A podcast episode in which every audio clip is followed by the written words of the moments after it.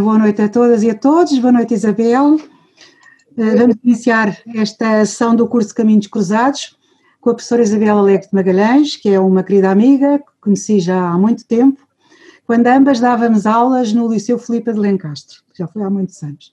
Exato. Atualmente, a Isabel é professora catedrática de Literatura Comparada da Faculdade de Ciências Sociais e Humanas da Universidade de Lisboa eh, tal como eu, está aposentada, o que não quer dizer que não continua ativíssima. Isabel tem um doutoramento em Hispanic Languages and Literatures na Universidade de Califórnia, de Santa Bárbara. Tem o curso superior de Teologia na Universidade de Salamanca, em Madrid, e a licenciatura em Filologia Germânica pela Universidade de Coimbra. Isabel foi leitora na Universidade do México, UNAM, e na da Califórnia, em Santa Bárbara tem participado em dezenas de congressos internacionais de especialidade nos vários continentes e também tem sido professora convidada eh, em universidades estrangeiras por períodos curtos de um a três meses. Bem, com publicações, tem cerca de 100 artigos e ensaios publicados em vários continentes. E tem também uma série de livros, eh, eu vou destacar apenas os dois últimos, que são diagonalmente Literatura e Identidade, eh, em 2019, publicado, eh, publicado no Caleidoscópio, e transversalmente Literatura e Música, na mesma editora, Caleidoscópio, também em 2019. O primeiro livro de Isabel data de 1997 e tem como título O Tempo das Mulheres. A dimensão temporal. É, não é, Isabel? O Tempo das Mulheres. Sim, 87, 87, não é 97. Ah, e a dimensão temporal na escrita feminina. Uh, esta, esta temática das mulheres e da escrita feminina é uma constante na obra da Isabel. Vamos hoje ouvi-la uh, sobre o livro Casas Pardas, de Maria Velho da Costa. Muito obrigada, Isabel, por teres aceito este convite e vamos-te ouvir com toda a atenção. Obrigada, Luísa, pela apresentação. Boa noite a todos os que estão em ecrã, estamos presentes, mas em, em ecrã, e começo por agradecer à Luísa Ribeiro Ferreira o convite para estar aqui hoje. E também queria dar os parabéns pela iniciativa e responsabilidade por este curso, que já vai na sexta edição e que tem tido muito sucesso. E agora em Zoom explodiu, digamos, com, com tantas, tantas inscrições. Portanto, queria dar os parabéns e agradecer e dar os parabéns também ao Padre António por mais esta iniciativa da Capela do Rapto. Quando viram o programa inicial, estava, estava indicado o livro do meio, que é de 2002, de Maria Velha Costa e, e Armando Silva Carvalho, mas como está esgotado, a Luísa Ribeiro Ferreira sugeriu que eu trouxesse aqui Casas Pardas e faço, como, aceitei a sugestão com muitíssimo gosto e é portanto este livro que, que vamos ver. É muitíssimo anterior, é de 1977, o outro era de 2002. Eh, deste romance, Casas Pardas, é difícil dizer que ele cruza estes caminhos que o curso propõe como, como, como encontro, que é a literatura, a filosofia, a espiritualidade. No entanto, no entanto, a própria forma romance, mesmo no século XX, que ela é tão, tão multiforme, em geral, quase sempre, nas grandes obras, inscreve eh, problemáticas do humano profundas. Interroga sobre a identidade de quem somos, sobre o sentido último do existir, etc. E Lídia Jorge, aliás, há oito dias falou disso aqui. Falou disso aqui. E, e essas perguntas, que são feitas num texto literário, eh, podem ser, são ou podem ser caminhos da filosofia também, são perguntas da própria filosofia. Aqui, neste romance, como, como em geral em quase todas as obras de Maria Velho da Costa, há eh, muitas referências ao cristianismo referências, sobretudo a textos bíblicos, noutros textos também, se quisermos falar disso depois nos, no momento da conversa, eh, a sua obra manifesta muitos cruzamentos com, com o cristianismo e e por cause. Eh, mesmo assim, é, é, completamente impossível tentar explorar neste romance os, as três dimensões que o curso propõe. Eu queria fazer aqui uma, uma espécie de grande angular no princípio, muito breve, muito breve, para dar um enquadramento uh, literário, artístico, cultural, uh, onde, a posteriori, podemos situar, digamos, este romance de Maria Velho da Costa. Uh, e depois, então, aproximar do, do, romance, fazermos um zoom, diferente do nosso aqui, um zoom ao próprio, ao próprio texto. É que Casas Pardas está em sintonia, embora seja de 1977, está em sintonia com a dimensão eh, experimental, inovadora de, de, de, corte com as convenções eh, artísticas anteriores. E isto é, acontece, digamos, na Europa e acontece em, em Portugal. E, e, é uma espécie de segunda edição daquilo que aconteceu na, na passagem do século XIX para o século XX, onde houve aquilo que se chamam as vanguardas, são as vanguardas do modernismo, que fazem parte do modernismo, mas são identificáveis separadamente. Por exemplo, só para dar um exemplo, no, no princípio do século XIX, o, Manifesto de, Futurista de Marinetti, publicado em 1909 em Paris, eh, anuncia uma série de, de rompimentos com o que se fazia em arte anteriormente, nas artes todas, eh, e, e, vai de, de, do Atlântico aos Urais, ou dos Urais ao Atlântico é, é, o, é talvez o movimento do século XX, eh, a posição cultural e, e, artística do século XX que percorre todos os países da Europa. E, e, é realmente esse corte, mas há também muitos outros ismos, o dadaísmo, muitos outros fovismos, uns mais na pintura, outros uh, em, em outras artes, que rompem com convenções anteriores. Em Portugal, a seguir, nas, nas, isto foi na primeira e um pouco na segunda década. A, a seguir, nos anos 30, 40 e 50, eh, não há um regresso, porque nunca se regressa, mas há num, num, num outro patamar da história, numa espiral do tempo, há uma, uma não, não posso dizer repetição, mas há uma tentativa, uma tentativa, uma experiência de corte também com convenções, com as convenções anteriores. Portanto, há aqui uma proximidade entre as vanguardas do início do século XX e estas novas vanguardas dos anos 60. Nos anos 30, na literatura portuguesa, temos a presença, nos anos 40 temos o neorrealismo, há também o surrealismo, que realmente corta com, com quase tudo, mas em Portugal, em França é importantíssimo, em Portugal é importante, mas é muito diminuto esse, esse, movi esse movimento, esse, esse sim.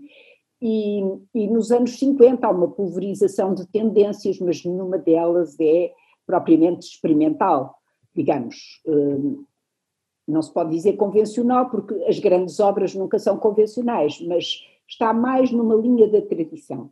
Nós, na, nas, nas, vanguardas iniciais do século XIX, temos alguns de Orfeu, por exemplo, uh, uh, muito Almada, algum Pessoa, Pessoa Álvaro de Campos e não só, e temos uh, um romance que realmente quebra, estilhaça tudo, que é o Humus, de Raul Brandão, de 1917, que é um romance extraordinário, a meu ler.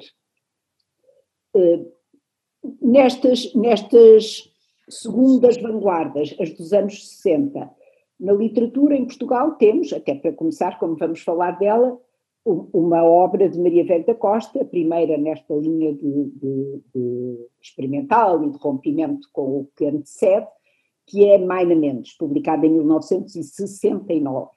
E temos uh, de Jorge de Sena o Físico Prodigioso, de Cardoso Pires o Delfim, de, de Nuno Bragança A Noite e o Riso, ou Direta, uh, e Direta, eh, temos, temos de Almeida Faria o Rumor Branco e muitos outros autores e muitas outras obras. Na poesia também. É a poesia dos anos 60, tem, por exemplo, Luísa Neto Jorge, tem Gastão Cruz, eh, entre tantos outros. Não vamos entrar por aí, porque esse não é o nosso tema, e, mas o, podíamos situar o romance dentro destas novas vanguardas do, de, da década de 60. E a partir daí, o romance é de 1977, como, como já vimos, mas a partir daí haverá na escrita sempre essas duas tendências matriciais Claro que ninguém, nenhuma grande obra se encaixa em tendência nenhuma, é sempre inaugural de alguma maneira, mas eh, sempre reconhecemos nelas ou uma tendência mais experimental, mais de rompimento, mais de inovação, ou uma outra que é mais, eu não queria usar a palavra tradicional, mas que é mais conhecida, digamos, que, que, que se encaixa, que se integra, que, que acolhe os próprios parâmetros eh, que existiam desde o início do romance, desde o século XIX. Casas Pardas é a quinta publicação de Maria Velha Costa. Eu gostava muito de falar brevemente das outras publicações, mas descobri que não dá tempo, portanto não vou falar. Se nós quisermos, falamos disso depois a seguir. E o que gostava de dizer, antes de olharmos mesmo para o livro, é que eh, Maria Velha Costa, isto é meu ler, claro, tudo que eu estou a dizer é a meu ler, a meu ver e a meu ler. Eh, Maria Velha Costa é uma das escritoras mais poderosas da literatura do século XX e do início do século XXI em Portugal. Eh, de par com muitos outros, podemos também falar disso depois, com, com alguns outros eh, homens e mulheres, mas ela é uma das, das, das vozes eh, poderosas. Só que, embora tenha tido muitos prémios, teve inclusivamente o prémio Camões, que é um prémio para os países de língua portuguesa, para a língua portuguesa, e vamos falar disso também um bocadinho, ver um bocadinho isso a seguir, mas uh, não é muito lida, nem sequer é muito traduzida. Há uma obra que foi, que é Novas Cartas Portuguesas, podemos, gostava de falar delas, mas não, não temos tempo para isso. Uh, ela, ela, é pouco lida, é pouco traduzida e é pouco lida em Portugal. A propósito disso, podia contar uma história, mas não vou contar que se passou com os alunos meus de doutoramento por acharem demasiado difícil os textos dela. Eduardo Lourenço diz sobre a escrita de Maria Velho da Costa o seguinte: um, a leitura de Maria Velho da Costa exige uma lenta impregnação da matéria textual. Eu acho que é muitíssimo verdade. Portanto, não é fácil. Este romance talvez seja dos menos difíceis, talvez o último seja também menos difícil, mas em geral é uma escrita, e mesmo este, é uma escrita bastante difícil. Então, vamos ver neste texto, vamos ver, a capa já conhecem, esta é, esta é a edição, a, a, a edição a mais recente da Sírio Alvim, que é de 2013, eh, teve quatro edições, o romance, e gostava de mostrar, de olhar, começar por olhar para o, para o livro um, fisicamente.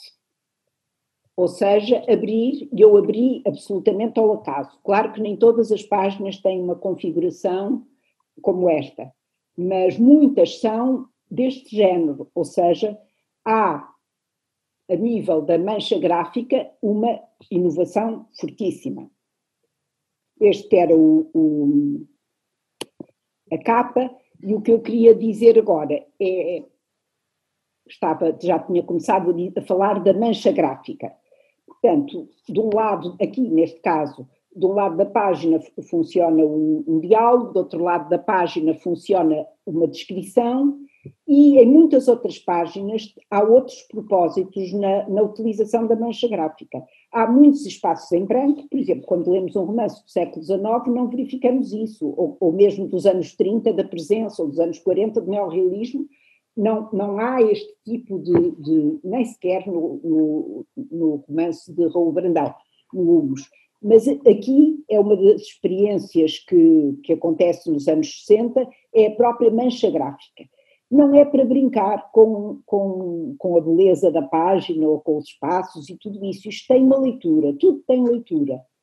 Hum, como tem leitura, também faz parte da mancha gráfica, mas ultrapassa essa dimensão, que é a pontuação.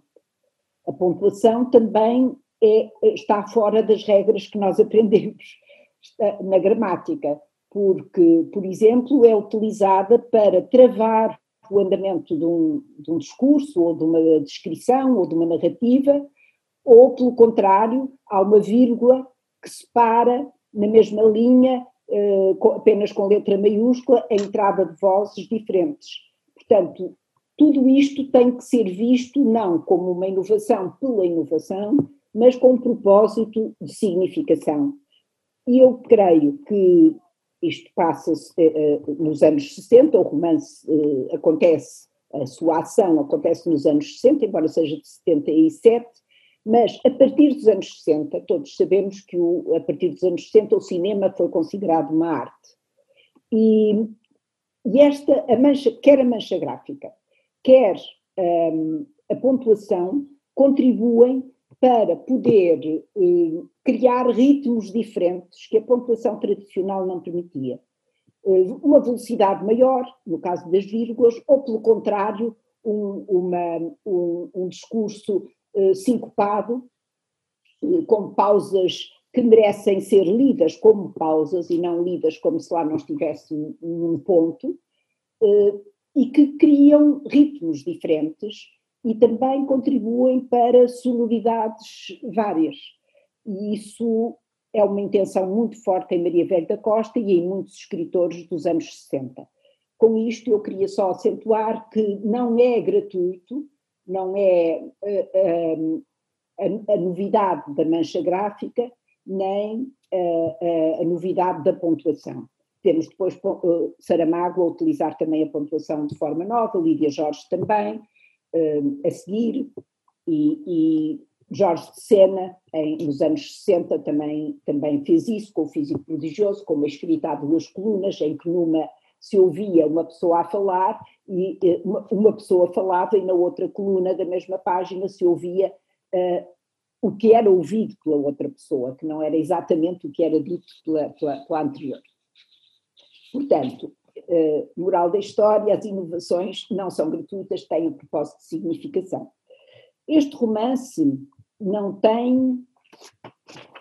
Não, não, não é um texto corrido, não, não há aqui uma, uma linearidade. Há antes um conjunto de fragmentos, muitos, muitos deles são totalmente autónomos. Podiam estar fora, podiam ser um mini conto ou qualquer outra coisa. Portanto, eh, há uma, uma congregação do diverso. E, e, o diverso é também géneros literários diversos. Há uma dimensão narrativa, há uma dimensão discursiva, há uma dimensão teatral, como vamos ver, e há poesia. Os textos, esses textos diversos podem ser longos ou brevíssimos, podem ser descrições ou narrativas, podem ser diálogos e até cópias uma das personagens, que se chama Elisa e que é uma das três personagens centrais, talvez a mais central das centrais, hum, faz cópias na escola e faz uma cópia em castelhano e faz uma cópia em inglês e também há uma cópia depois noutro sítio em português. Estas cópias são aparecem quase no princípio, enquanto ela ainda teria idade para andar no colégio. Ela não anda no, não anda na escola pública, ela anda, Elisa, anda no colégio, num colégio de freiras, como vamos ver. Portanto, escreve em castelhano e escreve em inglês, copia em castelhano e copia em inglês.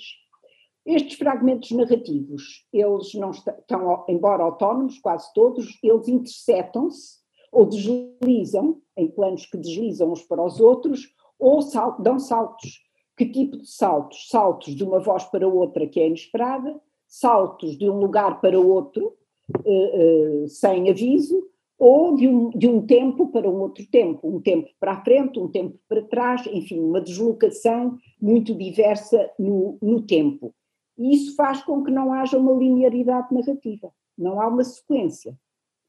Uh, embora haja unidade do romance, mas não há uma sequência digamos que, esse, que o que surge, surge por, por uma lógica que não é racional, digamos, a, a lógica racional, mas é uma lógica eh, talvez de, como a da, a da, nossa memória.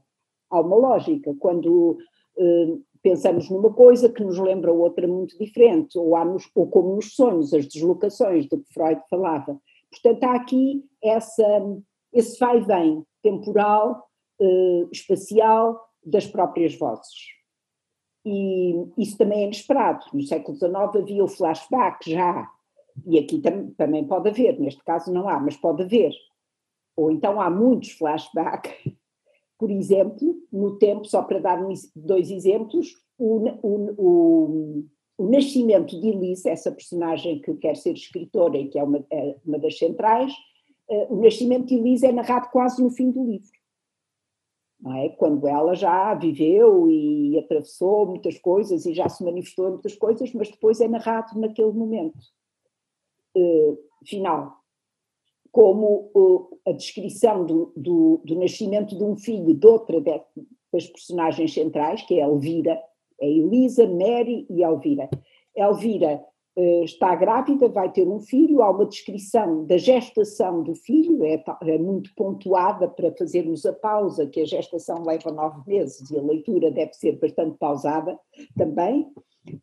E, e, é narrado, é narrada essa gestação e, e o parto, depois, imediatamente a seguir, a ter sido, a ter havido uma narrativa da ida de Elvira com um filho, e ela só tem um filho, portanto, o mesmo filho já nascido nos braços. Portanto, vem da praça com o filho nos braços. E a seguir narra-se a gestação e o nascimento. Isto para dizer que há estes vai-vens e que, que me parece uma coisa interessante, e não, não há aviso, de repente damos conta que estamos perante a gestação, sem qualquer aviso do que é que se está, do que é que se está a tratar. Agora, o texto tem, eh, não, não contei, mas penso que uma das da, dos volumes maiores da, desta escrita, aqui e também noutros romances, é, uh, são descrições. Tem descrições de, de tudo quanto há, descrições de lugares, de casas, de objetos, de matérias, de situações, etc. A descrição é muito importante nos livros de Maria Velho da Costa e aqui é, é manifesta. E o texto fala disso, porque o texto autorreflete ao mesmo tempo, e sobretudo pela voz de Elisa. E essa observação atenta de, de todas essas realidades é comparada no texto às, às capacidades do olho da mosca, porque o olho da mosca é eficazmente poliédrico e móvel. Portanto, o olho da mosca pode captar eh, digamos, uma muitíssima realidade em simultâneo, o que também tem a ver com, com a, a, a, contaminação do cinema, não é? Há aqui várias coisas que eu acho que são uma. E Maria Velha da Costa gostava imenso de cinema, portanto, há aqui uma, uma, uma possibilidade de, disso ser verdade. Vamos ver uma pequena descrição, espero saber aqui pelo PowerPoint, vamos ver uma, uma, pequena, a descrição é grande no texto, são duas páginas, vamos ver eh, só alguns excertos, e eu só pus, porque não cabia num slide, só pus eh, um, uns, uns, parágrafos.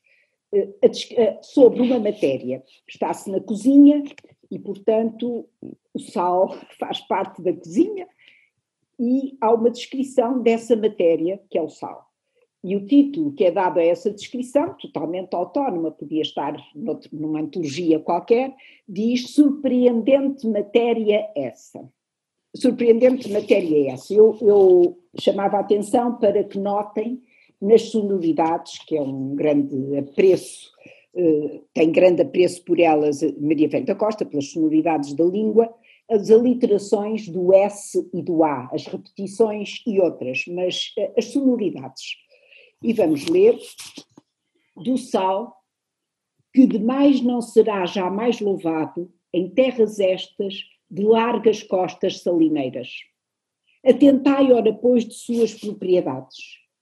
A todos os outros mantimentos se acomoda, dando reforço à sua ancheza de fibras ricas, novidade ao humilde baga insípida, tremoço, pevide exaltando das carnes só seu espírito, pondo nos pães sua só esperteza de travo.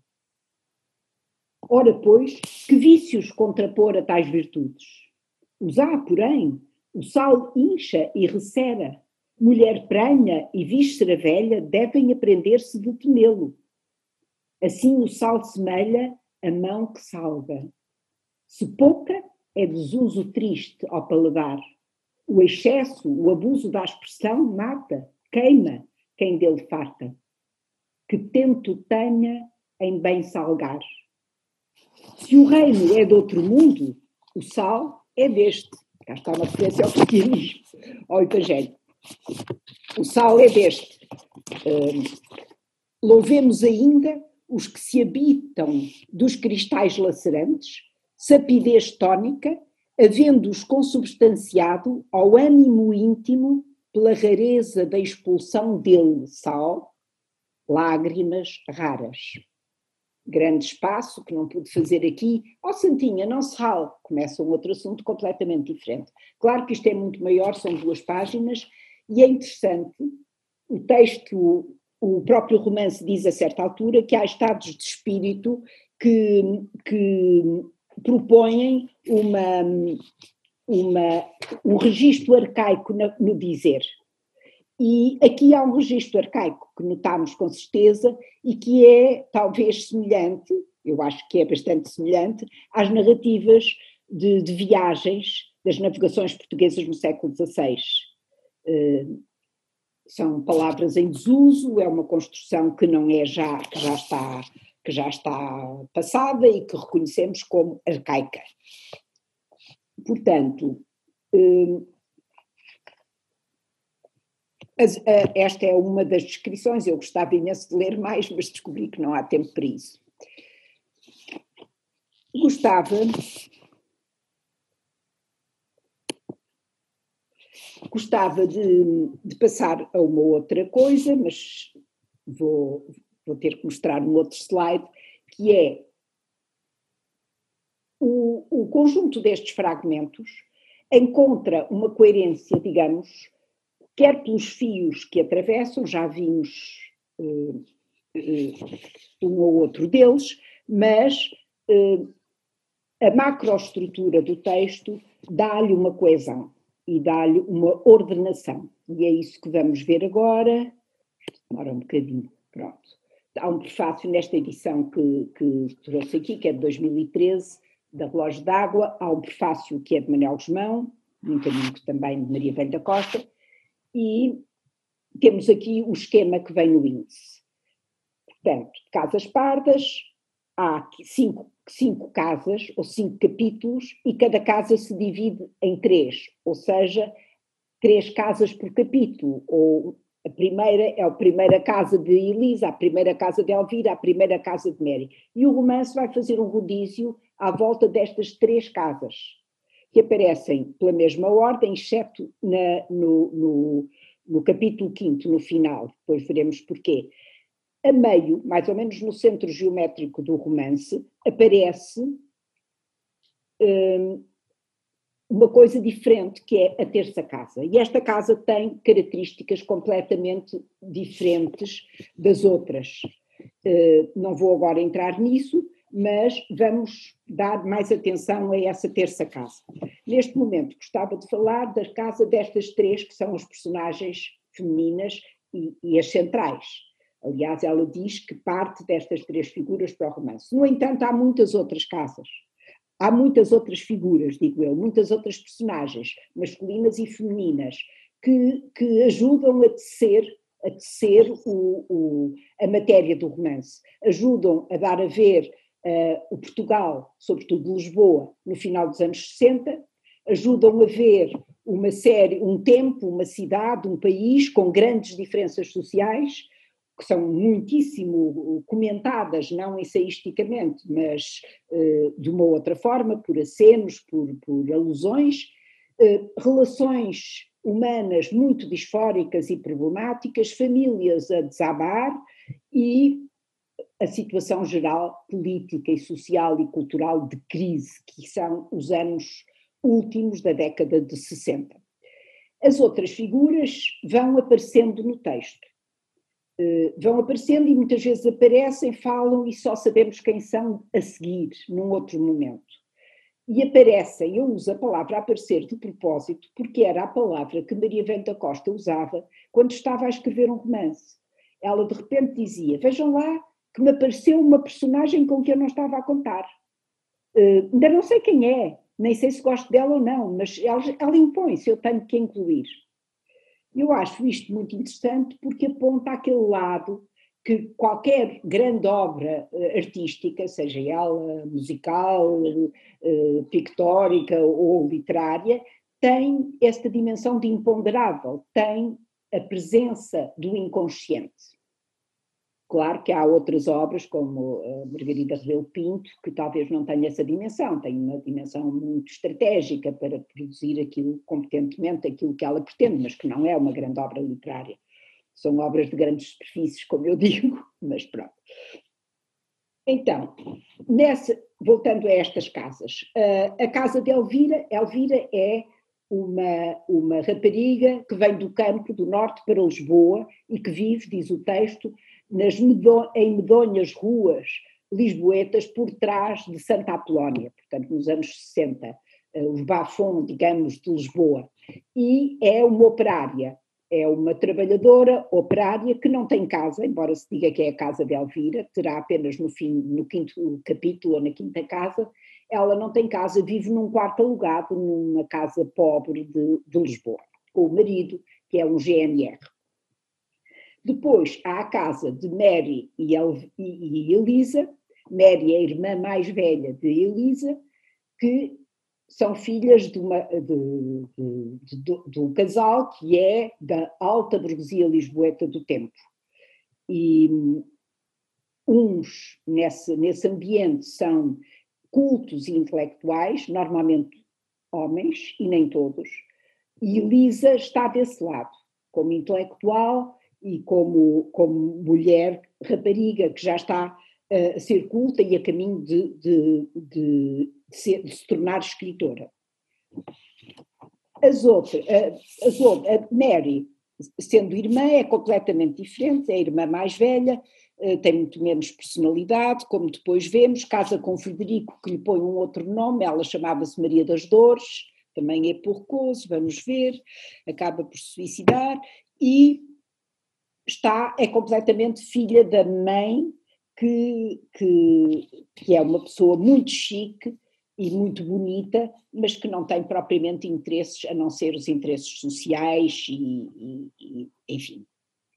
Elisa embora seja, tenha a mesma origem de classe, tem uma outra posição. Ela é, um, ela, ela pretende uh, e visita Elvira e conhece Elvira e a família de operários, que são os mais pobres nos anos 60, os operários eram muito pobres, e ela identifica-se e quer ser uma escritora que, que se identifique com o povo. Portanto, isto passa-se em 70, como se passa nos anos 60, embora escrito em, em 77, eh, estamos antes de 25 de Abril e estamos numa situação de grandes contrastes sociais, mas Elisa, por um lado, faz a ponte entre a classe operária e a, e a casa dos, dos pais, mas opõe-se uh, à sua origem de classe e faz uma outra escolha de classe, e o livro acaba com essa outra escolha de classe. E é de tal maneira convicta nessa sua posição contra a classe em que nasceu, eh, que a sua irmã, Mary, lhe pergunta a dada altura: Então, Mana, passou à clandestinidade? Pensei que, que andasse por aí na crista das greves, a ser mordida no assento pelos cães de polícia. E Elisa dá muitíssimos sinais dessa sua vontade de pertença a, ao grupo que está contra o, o, o, regime antes de 25 de Abril. Ela cita Marx e Engels, cita, por exemplo, Cohen-Bendit uh, e, a, e a, a, revolta dos estudantes, não chegou a ser uma revolução, não teve muitas consequências, teve algumas. Cohen-Bendit, o maio de 68 em Paris, e, e com lemas como, por exemplo, a imaginação ao poder, que para Elisa é, é fantástico condiz com ela. Transforma também, por exemplo, uh, sem se dá por ela, ela não comenta, mas aparece sim, de repente usa uma frase que é o poder liberta, em alemão, Macht, Macht frei. Claro que é uma adaptação daquele lema, que aliás a Luísa Ribeiro Ferreira, quando apresentou o, o Primo Levi, mostrou o slide da, da, do portão da entrada de, de Auschwitz, e onde estava o trabalho liberta, uma, uma, uma, um lema irónico, não é? Arbeit macht frei. Uh, e escreve também um poema de um revolucionário russo, futurista, que é Mayakovsky, uh, e por isso vai mostrando aos poucos que há o lugar dela de origem é um, mas que aquele que ela quer ocupar é outro e que é afim daquele que, Elvi, que Elvira e o seu marido e a sua família e os seus colegas ocupam. Portanto, a classe operária, a classe trabalhadora, os mais pobres, que eram na altura assim. Nessa, nessa sua vontade de mudança, ela sente-se muito próxima do marido de Elvira, do tal GNR, é um soldado da GNR. E vamos ver o, a queixa que esse soldado da GNR faz a Elisa sobre aquilo que ele tem que fazer como pertencendo a, a uma força de ordem, não é? E isto passa-se provavelmente, não é dito no texto, mas por aquela erva fora é com certeza a cidade universitária e será em 69 as greves de estudantes e o que uh, o, a repressão que foi feita sobre eles. Vamos, vamos vou só ler. Todos a pirarem-se por aquela erva fora, com os cães que pareciam danados. Um até abocanhou uma cachopa na cara, uma rapariga. O que valeu foi os cabelos. E os mais afoitos a fazerem-se à gente. Parece que os gajos não querem ir para a guerra. O nosso maior diz que pretos e estudantes é tudo a mesma choldra, que é gado para abater. Isto não há de haver sempre. Uns a comer, outros a ser comidos. E aqui até o erro gramatical um, corresponde a essa memória e, e, a essa reinvenção da eventual, provável linguagem de um uh, soldado da GNR da altura. Uh, aliás, e aqui um parênteses, Maria Velho da Costa era filha de um alto comando da GNR e, portanto, conhecia os impedidos do pai e os soldados que iam buscar e levar ao colégio, etc.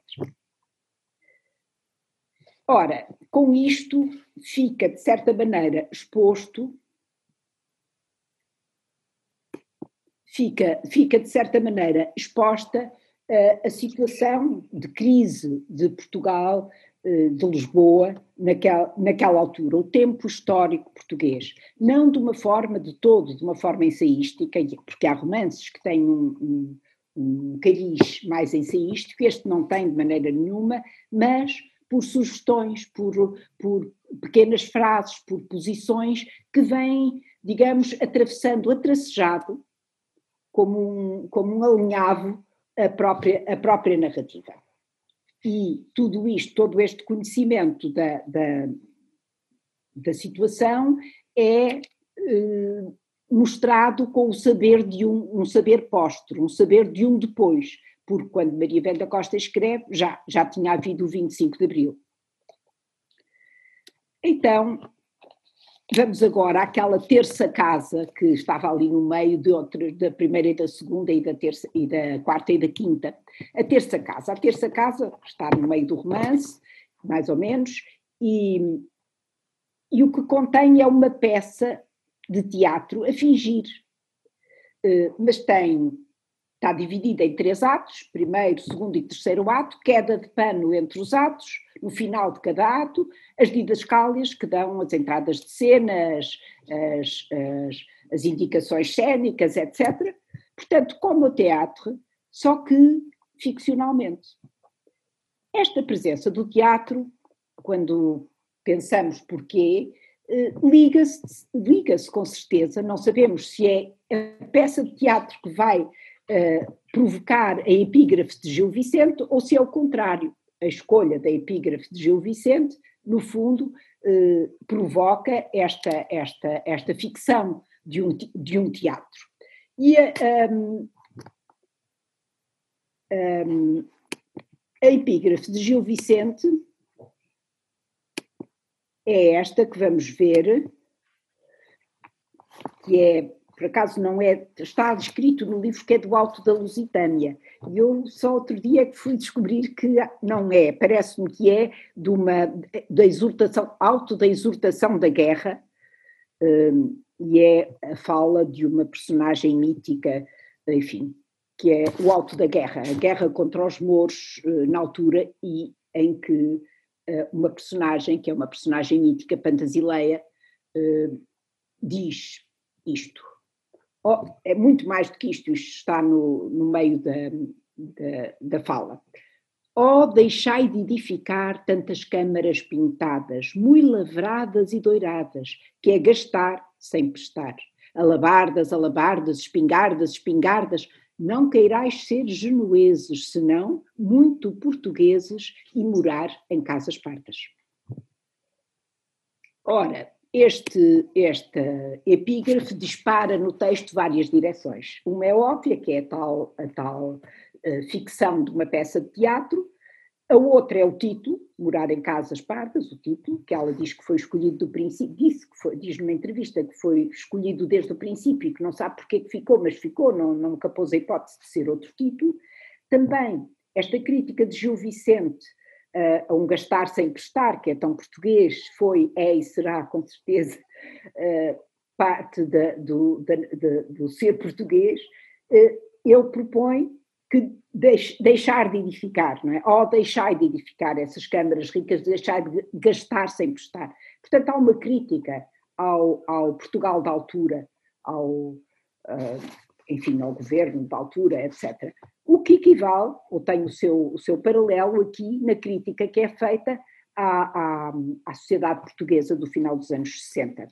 E ainda este, esta afirmação que está na, no final da epígrafe, que diz: Não queirais ser genueses ou genoveses, senão muito portugueses, é um apelo à identidade, ou ao aprofundamento da identidade nacional. E, e a certa altura, Elisa dirá, já um pouco no final do texto, dirá e usa para si a terceira pessoa, depois veremos porquê, nesses dias achou-se muito portuguesa. Portanto, isto ecoa, quer dizer, é, uma, é, um, é um eco, é uma repercussão dessa, dessa, dessa epígrafe.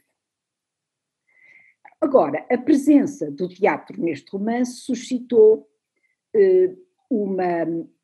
Que Nuno Carinhas adaptasse um, partes do romance, ou encenasse partes do romance, o, as, essas partes do romance não são a terça casa, não são aquela que é teatro a fingir, mas é feito teatro a sério com outras partes. A dramaturgia é feita pela escritora Luísa Costa Gomes. E essa, essa representação, que se faz no Teatro São João em 2012, é concomitante e articulada com uma iniciativa primeira que acontece exatamente no mesmo dia, que é na Faculdade de Letras do Porto, um colóquio em homenagem a Maria Velho da Costa pelos seus 80 anos. E aí. Hum, ai, não é pelos seus 80 anos, não, é um, é um colóquio em homenagem a Maria Velho da Costa. E, e à noite há essa representação no, no, Teatro de São João. Quem teve a iniciativa foi Ana Luísa Amaral, com colegas seus e também alunos seus, que puseram de pé esse colóquio e foi um colóquio nacional em que Maria da Costa participou e muitas pessoas de, Porto, Lisboa, Braga, etc. E vamos ver uma destas cenas, são uns minutos, não é muito longa, mas vamos ver uma das cenas dessa, dessa, dessa dramaturgia, dessa encenação de Nuno Carinhas. E, e, é uma cena em que aparece o pai e a mãe de Mary e de Elisa, e passa no, te, passa no, no, no palco Elisa, uh, desculpa, Mary, e Elisa está presente e dialoga com o pai. E vemos as relações tal como elas aparecem no romance. Minha boa amiga Maria do Amparo, daqui do Luz, lhe enviamos, eu e as pequenas, as mais gratas lembranças. Se puder, mande-me aquelas amostrazinhas do Grandela que me prometeu. Se puder também, diga à costureira que guarda as toalhas que eu gostei para a volta daqui a uma semana. O tempo tem estado um pouco fresco.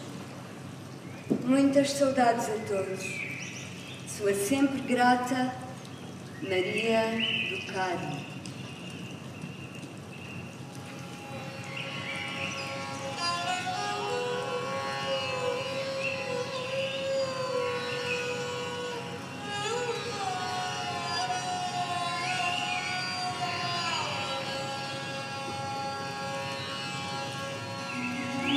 a pedir aí, minha pai. A menina, menina que é incapaz de dormir sem dar a volta à chave do seu quarto? Isso deve ser de algum artigo de guru que leu na Vogue ou no Harper's do cabeleireiro. à Índia! Ouviste a tua irmã, Elisa? Ela podia ser a mulher de um marajá, pai.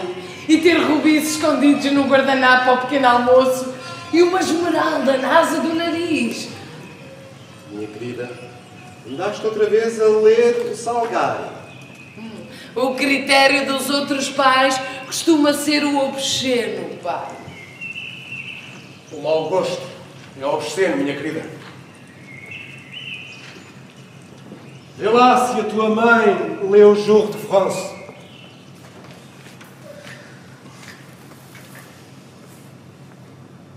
Ai, a Mimi, coitada. Não é de facto muito inteligente. Você sempre teve má vontade contra a pequena mais velha. Esquece dos anos. É inacreditável como nem disfarça a sua preferência pela Maria Elisa. A Mimi é muitíssimo mais bonita. Sempre foi um pouco lenta e está numa idade péssima. A minha filha Maria Elisa é uma mulher interessante, Maria do Carmo. Na sua família há apenas mulheres bonitas. E tirando você, Cher, sem raça. Sua filha Maria Elisa tem sete anos, António. É ridículo. Ridículas são as mulheres que não preferem o pai, Maria do Carmo. Ridículas e irremediavelmente estúpidas.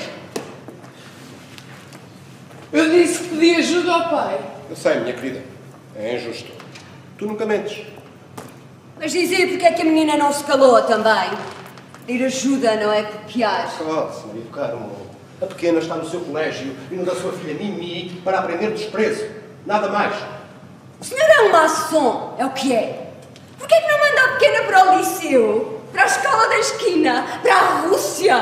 Na escola da esquina sabe-se pouco do país onde você mora, Maria do Carmo. E é pena. A Rússia era mais perto e quiçá mais bonito. Bolchevista. Não chores, Elisa. Querida, tua mãe está com problemas da idade. De idade? Eu tenho 39 anos, António. Então, mas parece indecentemente menos, minha cara amiga. Já comparou com a sua caseira? Pai, vai buscar-me hoje. Vou sim, mon petit. Mas não entre. Todo aquele cheiro a cera, a halitose de jejuns, amoníaco de cerolas por debaixo das saias e nós. Que disparate, António! As mágoas são limpíssimas. Então é da alma, ma chère.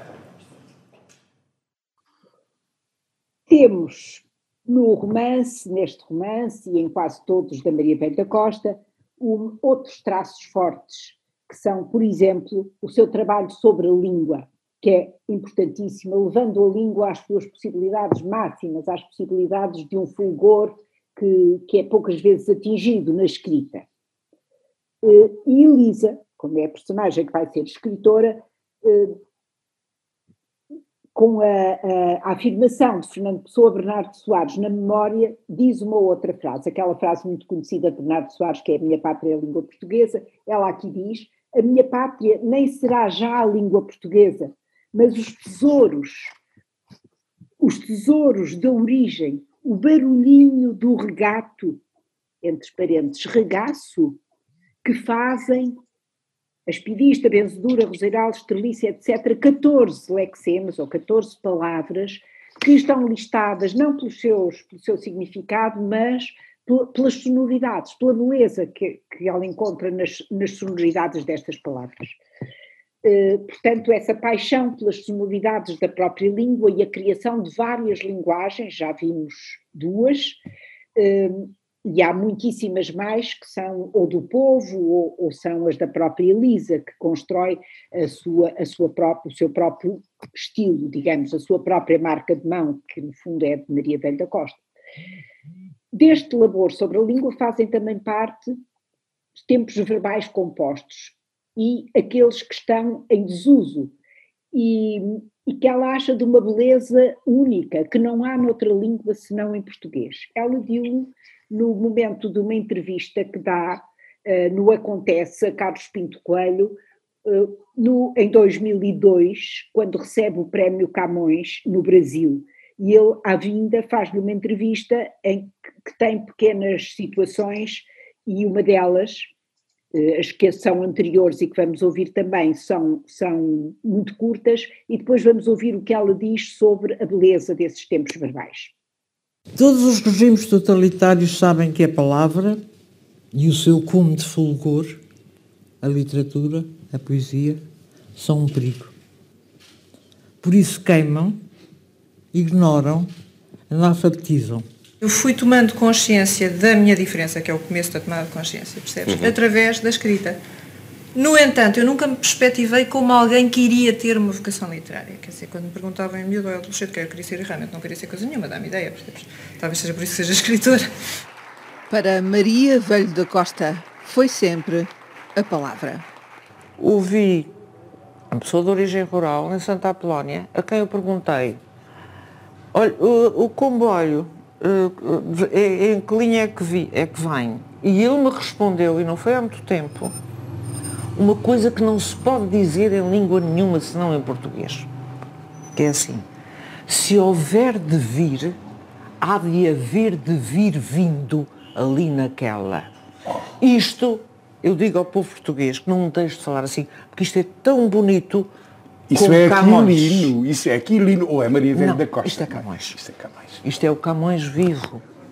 E foi a palavra, mais do que a literatura, que lhe deu em 2002 o Prémio Camões. Se o prémio fosse atribuído, dizendo especificamente que a minha grande capacidade é uma capacidade literária, seria mais redutor que me atribuir o prémio por uma determinada relação que eu tenho com a palavra. A palavra é mais vasta que a literatura. O último romance que publicou em 2008, Mira, recebeu quatro prémios, mais quatro de uma longa lista. É muito bom receber o afeto e a aprovação das pessoas que me estão próximas e é muito bom estar aqui neste programa contigo.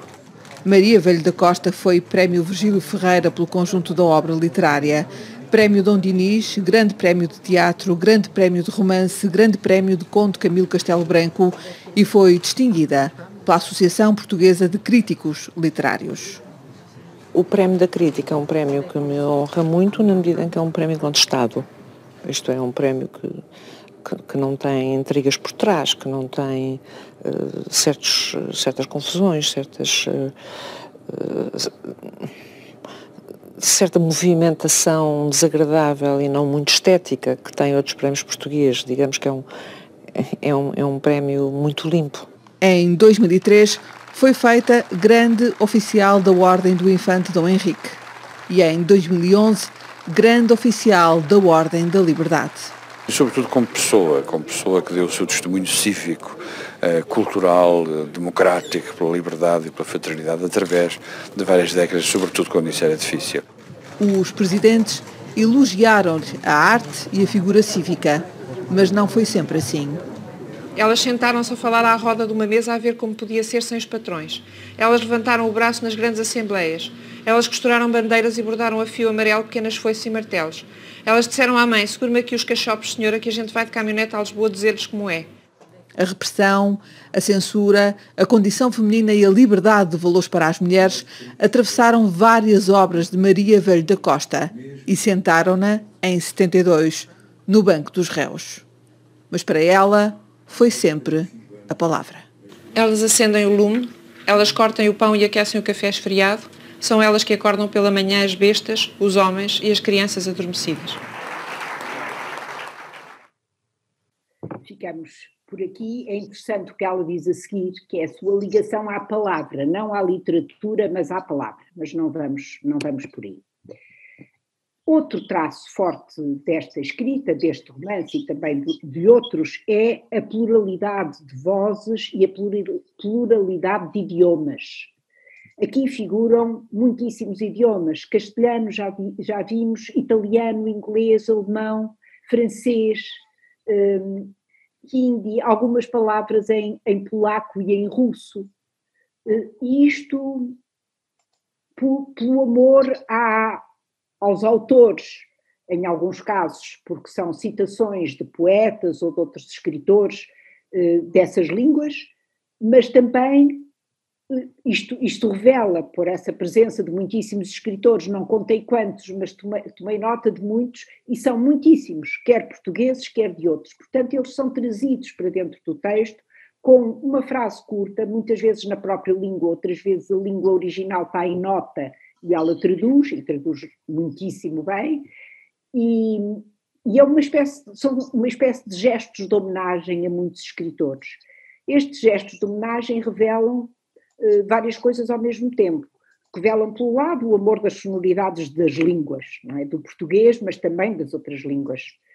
E revelam também a sua, a sua decantação cultural, decantação literária e artística, porque como que respira essas, essas vozes de, de escritores, eh, eh, de poetas ou, ou, ou outros escritores, e também a sua decantação artística, porque está presente a música, está presente Bach, está presente, estão presentes os Beatles, muita variedade de música, está presente, uh, estão presentes realizadores de cinema, atrizes e atores de cinema ou de teatro, está muita coisa presente.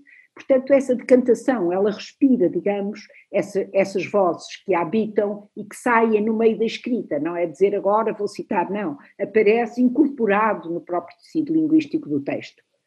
Por outro lado, ainda esse multilinguismo também revela uma, um outro traço da escritora Maria Velho da Costa, que é o seu apreço eh, por outros povos, por outras realidades, a sua visão mundial eh, que, que, é trazida para aqui. Isso vai ser muito mais claro ainda nos romances que se seguem, em que há personagens que vêm de Cabo Verde, ou que são judias, ou que vêm do Brasil, ou que vêm de, de Timor, eh, enfim, várias, várias, ou da Rússia, o último romance que publicou, que é Mira, tem uma personagem russa por personagem central, uma imigrada russa para Portugal.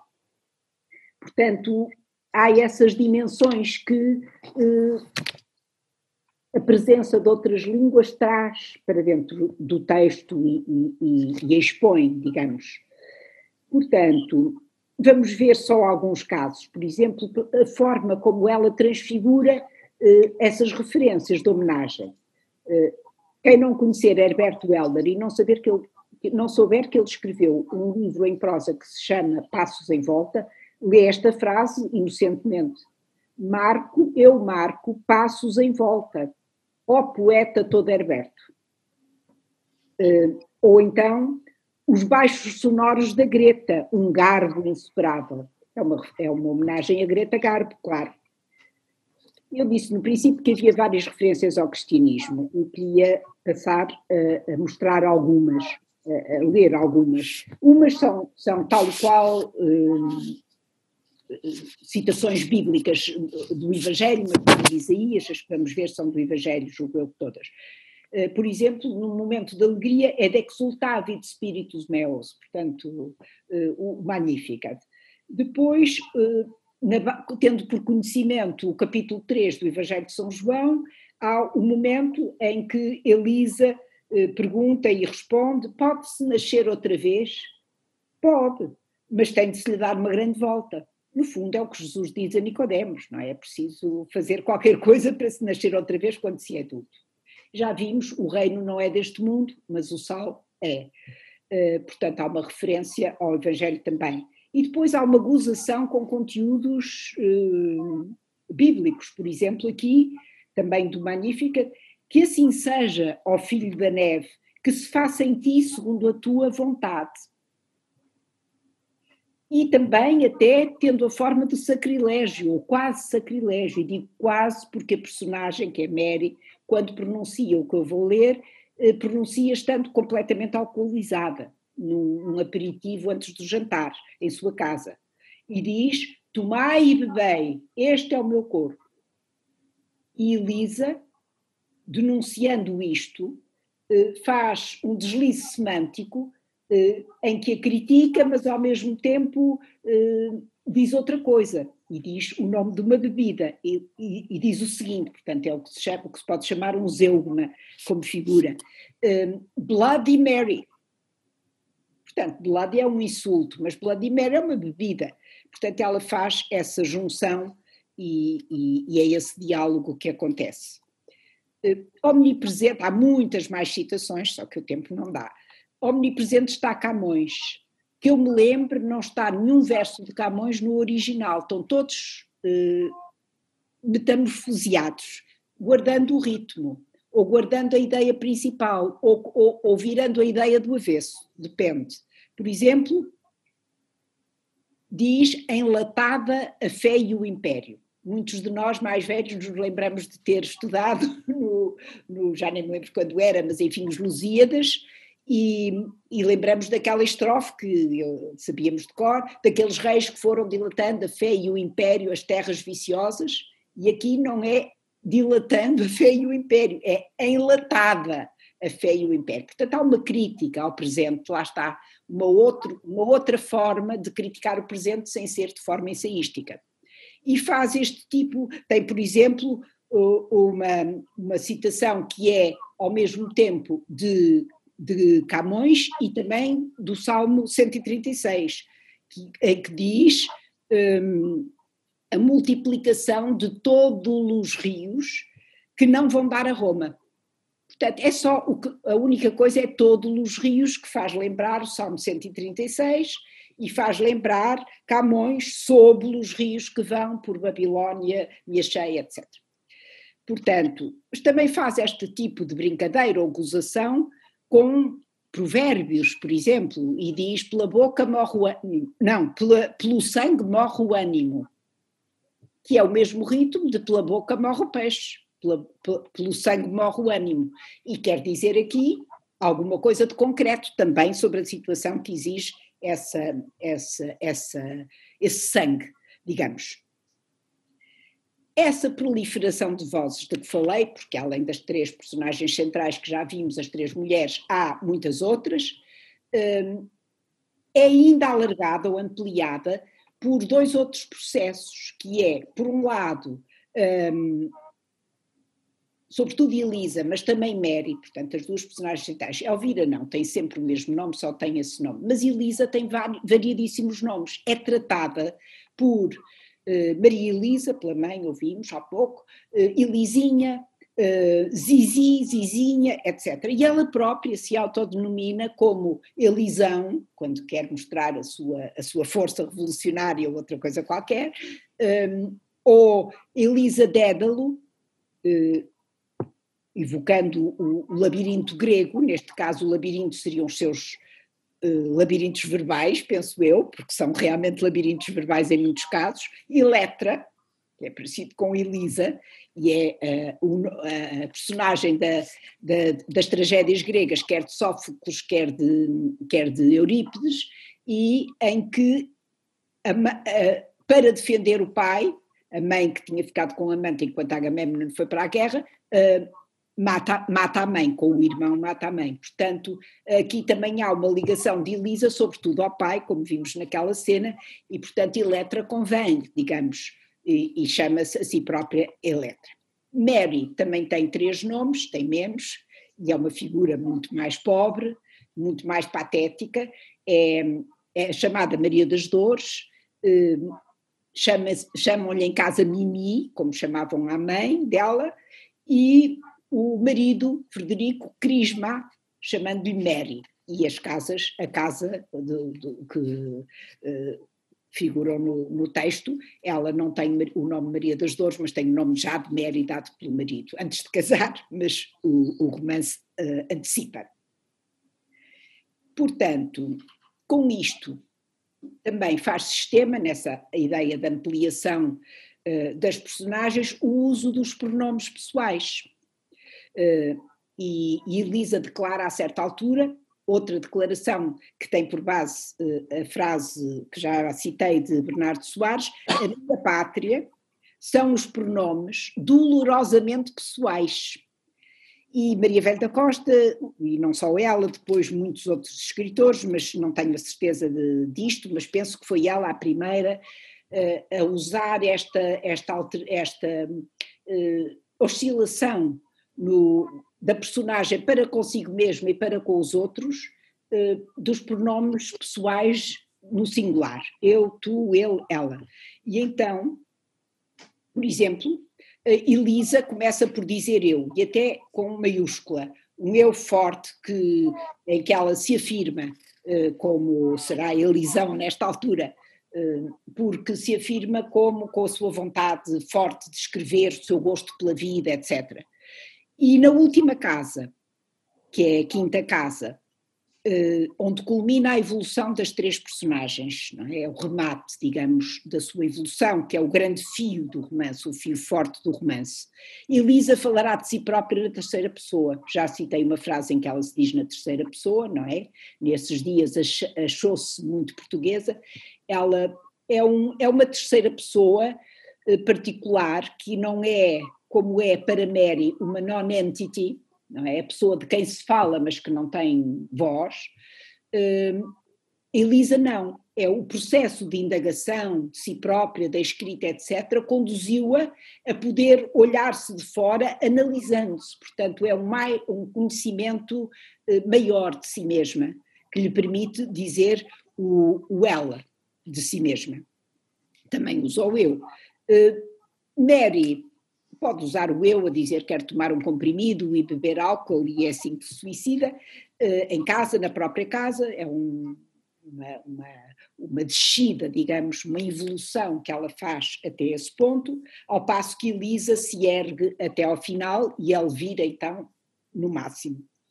Na quinta casa, uh, vemos que Mary se suicida, portanto, era uma pessoa muito chique, até vimos na, tão bem vestida quando atravessa o palco, uh, muito bem vestida, fala francês com a costureira e com outras pessoas, enfim, é muito superficial, mas é muito neurasténica, muito deprimida e acaba por suicidar-se. O marido, no fundo, está mais interessado na mãe dela do que nela, e então ela acaba por suicidar. É uma vida desgraçada, terrível e embora de classe altíssima, cheia de dinheiro, etc. Eh, ela nunca é tratada por, por tu. Falam, falam dela, dela, mas ela é uma non-entity, diferentemente de Elisa. É, é, é, uma, é, uma, é, um, é um, quase um objeto de quem se fala. E, e, só depois de morte é que a vão tratar por tu. Toda a gente diz: tu não fizeste, foi pena que tu, não sei o quê. Por isso, eh, essa é a involução da própria Mary. Elisa, pelo contrário, uh, El, desculpem, Elvira, pelo contrário, na última casa, na quinta casa de Elvira, está realmente numa casa sua uh, e tem. Eu não sei quantas, quanto tempo já levo, pode, o, alguém me pode dizer? Já ultrapassaste tanto o teu tempo, mas não há problema. Podes ah, eu tanto. Pronto, pronto, pronto. Então, não digo mais nada, diria só, pois isto é muito complicado, hum, diria só que, que a unidade do romance, eh, a cozedura, digamos, o, o, o, os fios que unem estes fragmentos todos, além da estrutura de, de que já falei, são, são estes das personagens e da sua evolução, que são os fios fortes do romance, mas também essa indagação sobre a identidade própria e a identidade nacional, a, a, pergunta sobre a escrita, quem se escreve e para quem se escreve, e um, descobrimos Elisa no final a ser completamente, uh, completamente uh, vergada, digamos, por vontade própria, a, aprender com a classe operária e a identificar-se com o que Elvira vive. Começamos hoje por falar de um dos autores mais originais da novelística portuguesa contemporânea e de um livro, de um romance uh, saído, acabado de sair, na Moraes. Trata-se de Casas Pardas, por Maria Velho da Costa. Maria Velho da Costa, podíamos talvez começar pelo título e, portanto, pela epígrafe que é de Gil Vicente e que eu cito, ou deixai de edificar tantas câmaras pintadas, muito lavradas e douradas, que é gastar sem prestar, Alabardas, alabardas, espingardas, espingardas, não queirais ser genueses, senão muito portugueses, e morar em casas pardas. É precisamente aqui esta ideia que me parece importante do jogo teatral, no, através de todo o romance, e de Gil Vicente, parece-me ser um ponto de partida para a compreensão do seu romance. Será que realmente é... É de facto que a primeira coisa que me surgiu do romance foi o título. Ah. eu tenho sempre muita dificuldade em explicar às pessoas porque é, que, porque é que o livro se chama como chama. Mas de facto eu fiquei uh, muito fiquei muito interessada por, uh, por, por, essa, por essa ideia da, das casas pardas, até porque para mim uh, o adjetivo pardo não é exatamente o cinzento habitual, tem uma conotação do rosa, como aliás digo depois dentro do livro. E era a primeira coisa que eu tinha antes de começar a escrever o livro, era o título, que teria que ser esse, e, e o, o, tratamento de três figuras femininas em cruzado. É? Depois entrou muita outra coisa. Mas de facto, dizer-lhe porque é que eu me fixei a esse título, que ficou até ao fim, isso não, não lhe sei explicar.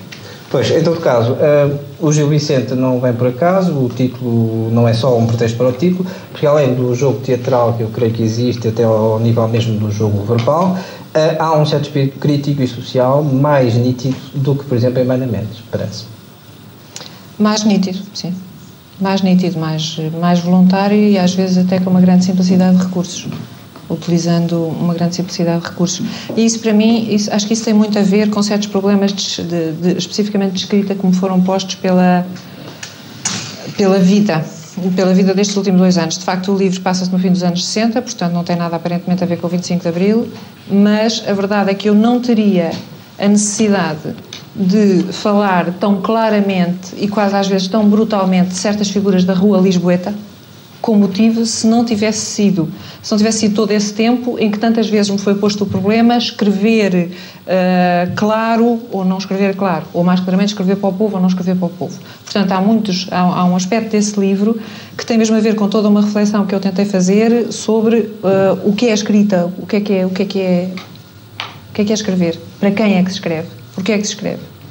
E de facto, você encontrar aí nesse, neste texto, tem zonas de uma legibilidade, tem zonas muito mais fáceis de ler do que tem, por exemplo, de facto, a mãe. Por outro lado, e para terminar, eh, eu creio que, através dessas três personagens, eh, há uma espécie de antagonismo cidade de campo, porque no fundo a personagem que permanece no final, aquela digamos que você é que você dá uma certa grandeza é Elvira, que é a mulher que, do campo que vem para a cidade e que se mantém no. Não, o antagonismo não é de cidade de campo. O antagonismo é, é, ou pelo menos eu tentei que fosse, entre verdade e mentira, ou trajetória para a verdade e, e, e trajetória para a morte. Porque há uma, há uma figura que se chama Mary, que é uma figura eh, privilegiada e profundamente desgraçada. Portanto, enquanto profundamente desgraçada, não será privilegiada, mas que o é de facto. E, e depois há outras duas figuras que essas se complementam que é alguém que está a fazer a trajetória para ser escritor, que é ainda muito jovem, e cuja origem de classe é alta também. Olha, Isabel, agradeço-te mais uma vez esta aula magnífica que deste sobre este romance tão difícil quanto belo. Uh, Lembro-me que foi quando o li pela primeira vez, foi um livro que me marcou imenso, e sobretudo pelo esplendor da linguagem, que é uma. Uh, realmente acho que é a maneira como ela escreve. É, realmente diferente de tudo aquilo que era habitual na época, por mais vanguardista que fosse. Uh, quando reli agora para, para, para a tua sessão, uh, eu devo dizer que essa surpresa já não existiu, o prazer foi igual, mas tive uma certa sensação de, digamos, de uma. Isto é quase horrível dizer isto, mas de algum moralismo que havia no livro no sentido de ele convergir para a figura da Elvira, não é? Sim. Elvira aparece como uma epifania e como a redenção possível. Isso foi muito visível uh, e é curioso como as pessoas leem os livros diferentemente, conforme a idade uh, e conforme uh, também a sua própria a sua própria visão da literatura e da vida e da experiência. Era só isso que eu queria dizer, mas Agradeço-te imenso por este prazer que nos proporcionaste de releitura possível de um livro depois daquilo que tu disseste. Obrigada, Rita. Eu, eu não sei se acho esse tom moralista, não sei se encontro no livro esse tom moralista. Eu acho que há um tom de militância, isso é que eu acho. Elisa é uma militante, é uma militante eh, de identificação. Agora, quando falamos de caça operária, não falamos dos mais pobres, mas na altura eram os mais pobres. E é uma identificação com isso, ela quer ser, quer ser, quer ser a escritora do povo. Quer. E então a Elisa diz-lhe, que eu não tive tempo de dizer, diz-lhe que para isso ela tem que fazer os gestos da própria Elvira, ou seja, fazer o trabalho manual e não ser só o trabalho intelectual. E ela aceita e faz isso. E eu acho, eu acho que não é moralista, é o seu ardor eh, de mudança de sociedade, de outros valores, de outra, de outra sociedade. Pareceu-me a mim isso, mas claro que todas as visões são, são legítimas, porque nós sabemos, claro. o texto sugere coisas, não é? E, e, em cada momento, como tu dizias, sugere coisas diferentes. Quando lemos, eu também li agora para preparar isto, não lia desde 77, portanto, li agora e, e gostei muito de reler. Há com certeza outras questões ou outras observações? Ainda temos um. Uh, não, boa tarde. Uh, não, não, temos aqui muitos agradecimentos e elogios à sessão. Uh, tem, e temos aqui dois, duas pequenas questões que são muito, muito pontuais. Uma delas faz uma comparação com Finisterra de Carlos de Oliveira. Não sei. O Ai, eu não ouço Jorge... bem, oh, Rita. Mal. Estou a ouvir bem. Ouve-se mal, Rita. Ah, pronto. Vou tentar repetir. Comparação com Finisterra. Uh, eu ouvi a comparação com Finisterra de, de Carlos de Oliveira, sim. E em que aspecto? O que eu posso dizer antes de ouvir a pergunta é que eh, eh, Carlos de Oliveira aparece no romance. Pergunta se os,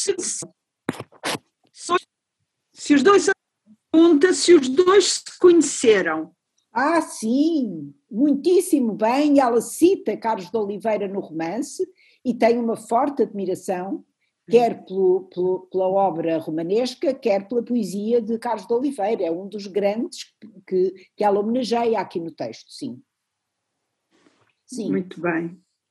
Uh, outra, outra questão aqui tem a ver com uma citação que fez relativamente às lutas académicas. Sim.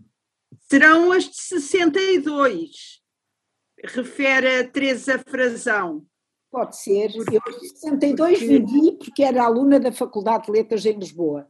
Pois, pois. 62. E este 69 já estava fora da universidade. Pois, claro, claro. Não sei, Pronto. isto é final dos anos 60, imaginei que pudesse ser uh, as de. Mas não há nenhuma indicação no texto que diga em que ano é que, é que ele tinha que perseguir os estudantes.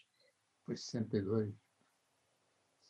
Foi em 69 não houve? Eu não tenho aqui. Houve 62, 68, 68, 69 também. Também, houve nos, duas, nos dois momentos. Portanto, sim, foi... sim, sim. Sim, sim, sim, sim. Mas como, como ela já não estava na faculdade, ah, era só por fala, isso. Ela não fala... A, a dúvida. Ela não fala por estar na faculdade. Não fala por estar em faculdade. Mesmo em 62 ela já não estava. Ela ainda é da velha reforma. Eu sou da nova reforma, que agora é, é velhíssima. É. E mais ou não? Não. Eu, eu não tenho aqui mais nenhuma questão.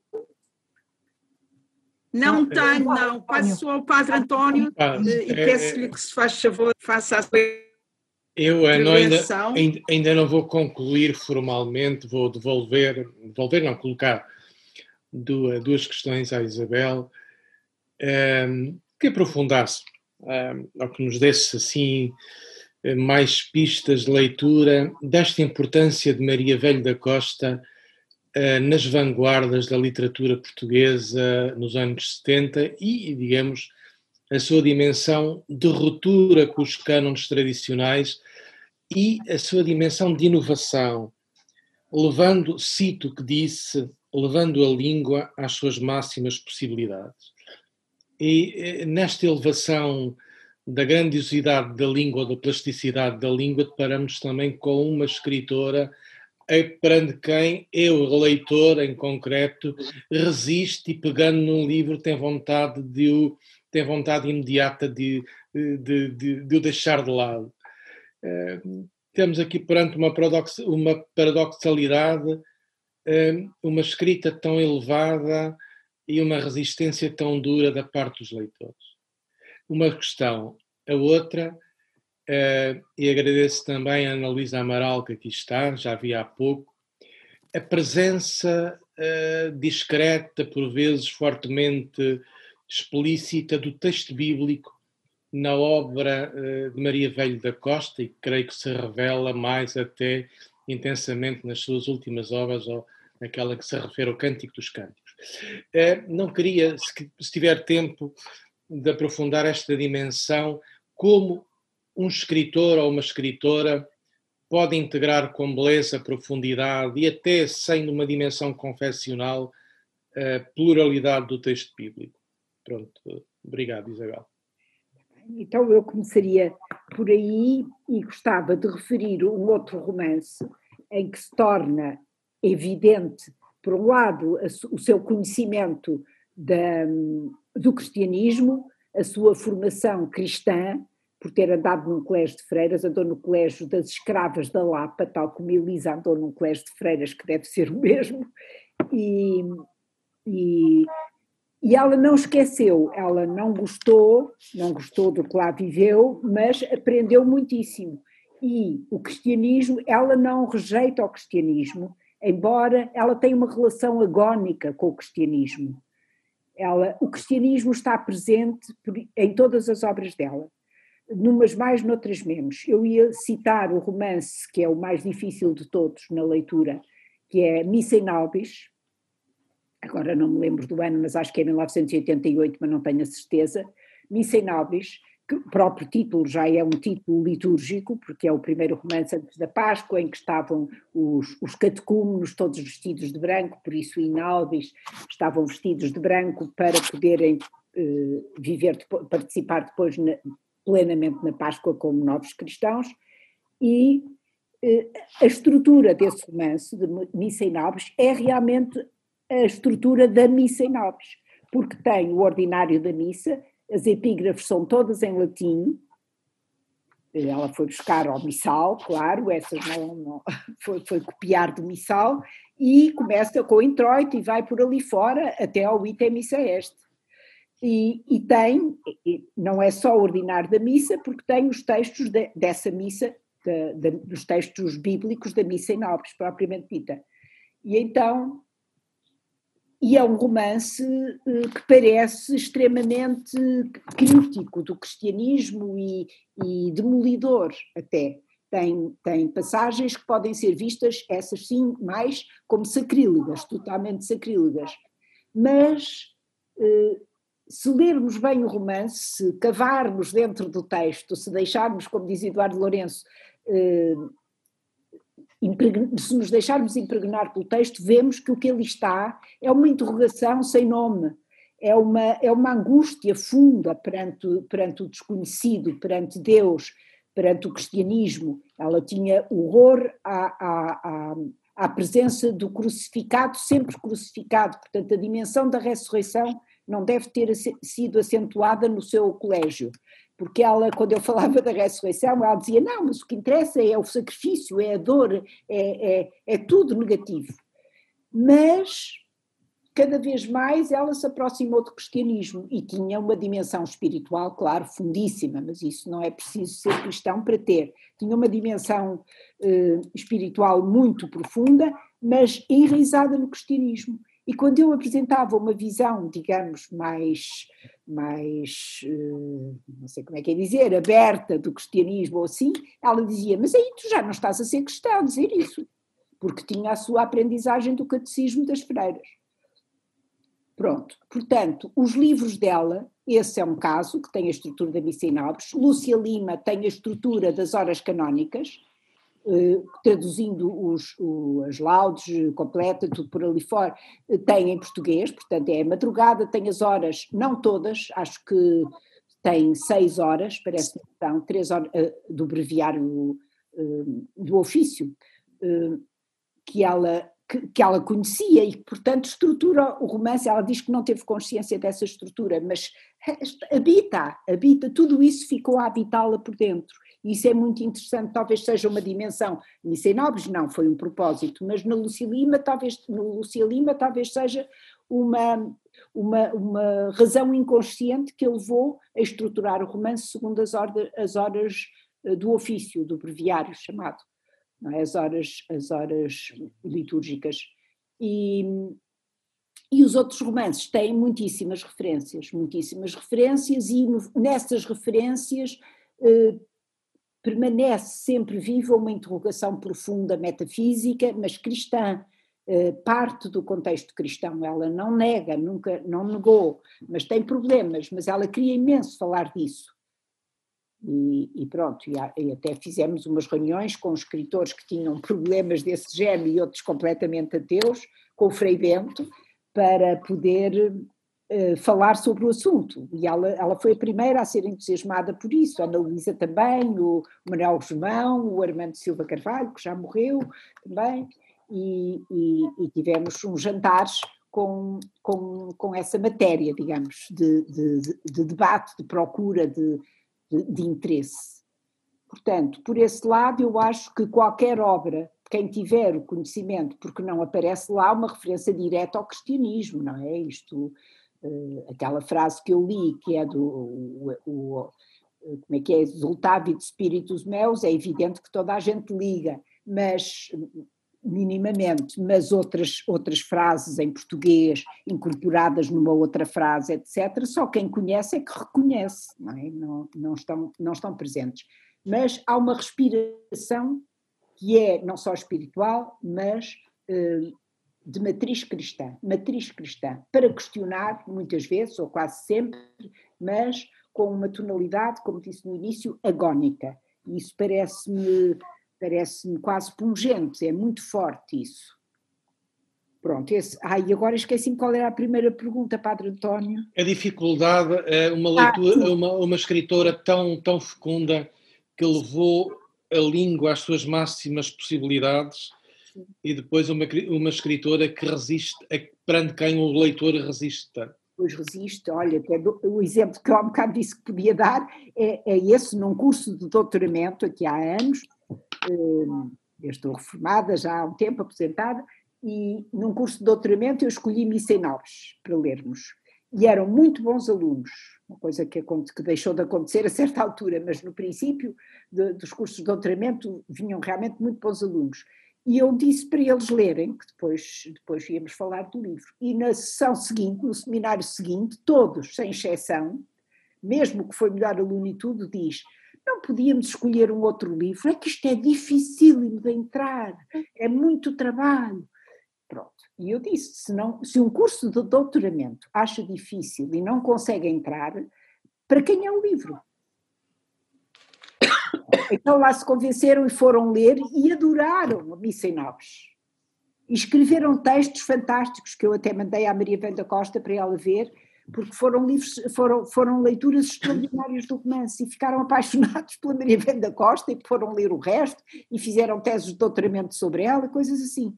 Portanto, é um esforço, a pessoa não está habituada, porque, sobretudo hoje, porque as leituras que se fazem são de coisas muito, com um vocabulário muito reduzido, e agora com as novas tecnologias, eh, as abreviaturas, as, as já, já não, se, não se usa a língua na sua pujança, mas usa-se uma língua que se escreva depressa, que seja fácil, que seja hum, acessível, e, e ela não vai por aí.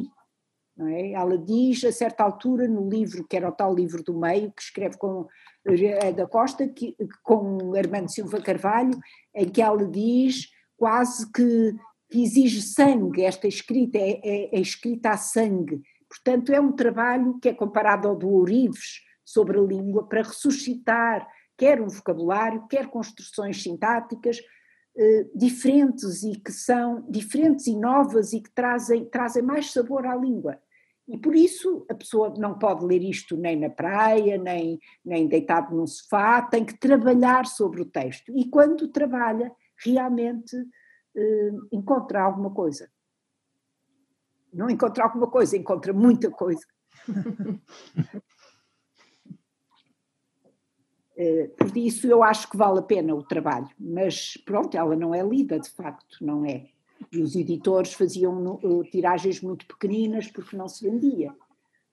E, mas ela disse: Eu não cedo, eu não cedo, isto é, isto é, é, é uma questão de, de, de caráter, eu tenho que fazer assim. E realmente era uma pessoa absolutamente. Há um filme, aliás, da Margarida Gil, que, é, que se chama De A a Z, Maria Velho da Costa de A a Z, e fez, fez, fez um, um filme em que ela ia fazer uma entrevista a Maria Velho da Costa, usando as, as letras do, do abecedário, para ela, com o A, escolher uma palavra, começasse por A. Ela escolhia e a Margarida Gil ia interrogando. A Margarida Gil chegou lá e nem de propósito. Estava completamente rouca e não conseguiu perguntar nada, falava tão baixinho, tão baixinho que disse à Maria Velha da Costa: Tu sabes que é da A a Z, vai falando. E ela foi falando, e é um, uma, uma, uma, um filme espantoso para dar a conhecer quem é, vê-la a pensar, é muito interessante. Ela sozinha no sofá, com o seu cão ao colo, e vai falando de A a Z várias palavras que ela escolhe. É muito, é muito, é, mas não está, não está comercializado o filme, é uma pena. Mas se, se virem, passou na televisão no momento, na, no dia, na altura da morte dela. É o trailer, ok. Está aqui o link uh, no bate-papo uh, ao lado. Acaba de ser indicado pela Ana, Ana Luísa Amaral, pois. Ana Luísa, tens o link do, do filme da, da, da, da Guida? Não, não vejo aqui. Mas vou procurar depois, porque eu não tenho o filme. Já vi várias vezes, mas não tenho, gostava é imenso de ter. É um trailer, é um trailer. Ai, não. trailer, ai, trailer, sim. Pois, não. É. O, o, filme todo ainda é grande. Mas eu vou dar a palavra à Ana Luísa. Sim, Ana Luísa. Eu queria dizer. Ah, está bem, está bem. Fantosa, maravilhosa, Isabel, maravilhosa mesmo. Eu quero agradecer a todos e a todos. Foi fantástico. Que, que iniciativa extraordinária é esta? Quero agradecer aos organizadores, quero agradecer-te a ti por esta forma, caramba, tão nova, tão viva, tão. Eu acho que toda a gente concorda com isso. Aqui é um livro tão difícil, mas também nunca ninguém disse que a literatura tem de ser fácil. Pois. Não é? A, a grande questão é essa. Eu, a certa altura, pus aí uma citaçãozinha dela, que é aquela descasca hoje uma batata em meu nome, sabendo que não lhe chamarei nunca tubérculo seja esse o teu primeiro exercício de igualdade entre os humanos. É, fantástico, é fantástico. É fant... E ainda há outra que eu queria deixar aqui, então, se me permites, Isabel. Se me claro, permite. gosto, eu nem conhecia, é, não lembro. Pronto, já está, já o pus. Já pus. É um bocadinho mais. Onde é que está? Então. Não chegou, Ana Luísa. Pelo menos não a vejo. Diz lá, lê, lê e depois pões. Diz. Então eu leio. Não, não deu. Sabes de cor? Não. É assim, eu quero dizer, é justamente da casa de Elvira. Ela diz assim: Eu quero dizer que os vossos altos edifícios de saber são lindos como o mirante de Deus. Eu quero dizer que só são belos os primores da minha rudeza, se vierdes comigo ao que nela me mantém. Que não me vale ser visitada de olhos afagadeiros e saudosos de quem nunca foi. Mostra-me a tua vida e a disposição cotidiana dos teus gestos, que limpas, que rasgas, que montas pedra sobre pedra ou literalmente despejas quem te esfregou a roupa do corpo, que moição de rins sofres, que peso te derreia, deleita-te e louva-me a sageza e muito complexa herança dos enfeites, alfaias, traças do costume e penas laborais, contos e ditos, e agora vem, mas enterra a tua fala num corpo que saiba do que dizes. E dá-me esse modo como discorres da história dos bens, da perfeição dos sentidos, dos amores lentos, da paragem dos céus, e fluxo das águas com todos os seus nomes. Ah, que eu possa saber de mim, saber, saber das coisas. Isto é poesia. É, é, é, é. é poesia. Ah, isso é, isso é. Não, Bela, é, é uma beleza. É uma bela, bela sessão. Muito é, obrigada. Muito obrigado, professora Ale, Isabel Alegre de Magalhães, por, muito pronto, invoquei a sua dimensão nada, académica intencionalmente, com o seu equipamento hermenêutico e analítico a nos ajudar a escavar esta obra a que se resiste, mas a literatura não tem de ser fácil e a literatura também nos forma numa exigência de bem dizer, de bem ler e de bem ser. Ana Luísa Amaral também, a todos vós, a todas vós, eh, obrigado por este momento alto do nosso curso e que nos honra eh, voltar ou revisitar eh, as grandes letras portuguesas contemporâneas. Obrigado, sim, sim. Obrigado a todos e a todas que estiveram presentes.